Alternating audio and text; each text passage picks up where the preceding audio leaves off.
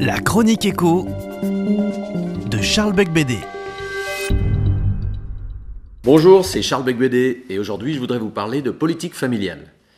La France avait hérité du Conseil national de la résistance un système de protection sociale qui, au moins sur la question des allocations familiales et de l'assurance maladie, était juste, cohérent et efficace. Juste car il fonctionnait sur un principe très simple.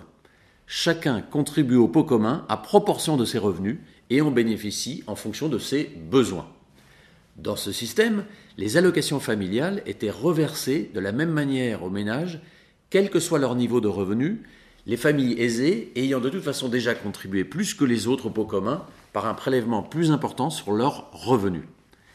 Ce principe était cohérent parce que les branches maladie et famille de la protection sociale collectaient en vertu du principe de proportionnalité et redistribuaient en vertu du principe d'universalité.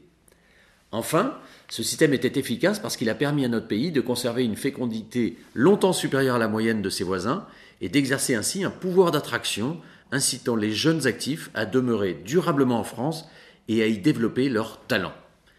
Or, depuis 2015, les allocations sont réduites pour les foyers qui cotisent le plus, et ce, à raison même du fait qu'ils cotisent le plus. C'est un peu comme si vous décidiez de mettre 8 euros sur une tournée de café, pendant que vos amis moins aisés mettent 2 euros. Le garçon vous apporte un demi-café. Mais j'ai mis plus que les autres, protestez-vous. Justement, vous répond-il. Si l'on suit cette logique, pourquoi verser une retraite à taux plein à un ancien dirigeant qui perçoit par ailleurs des revenus locatifs confortables? Paiera-t-on un jour sa baguette de pain selon un prix modulable en fonction de ses revenus? On confond toujours politique familiale et politique sociale et on veut supprimer la politique familiale pour la remplacer par une simple politique de redistribution sociale alors qu'il faudrait faire coexister chacune des deux politiques qui ont leur logique propre. De plus, on parle aujourd'hui de supprimer le quotient familial. Le député macroniste des Deux-Sèvres, Guillaume Chiche, a, en effet, récemment proposé de le fusionner avec les allocations familiales, ce qui aurait un impact financier extrêmement fort pour les familles. Heureusement, cette mesure a pour l'instant été abandonnée. Mais pour combien de temps encore?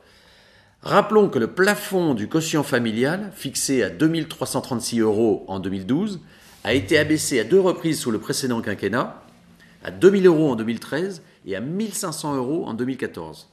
À chaque fois, il s'agit d'une hausse d'impôts déguisée pour les familles des classes moyennes supérieures qui se sont retrouvées être les principales vaches à lait du quinquennat Hollande. En sera-t-il toujours ainsi avec Emmanuel Macron? Seul l'avenir le dira. Au revoir et à la semaine prochaine.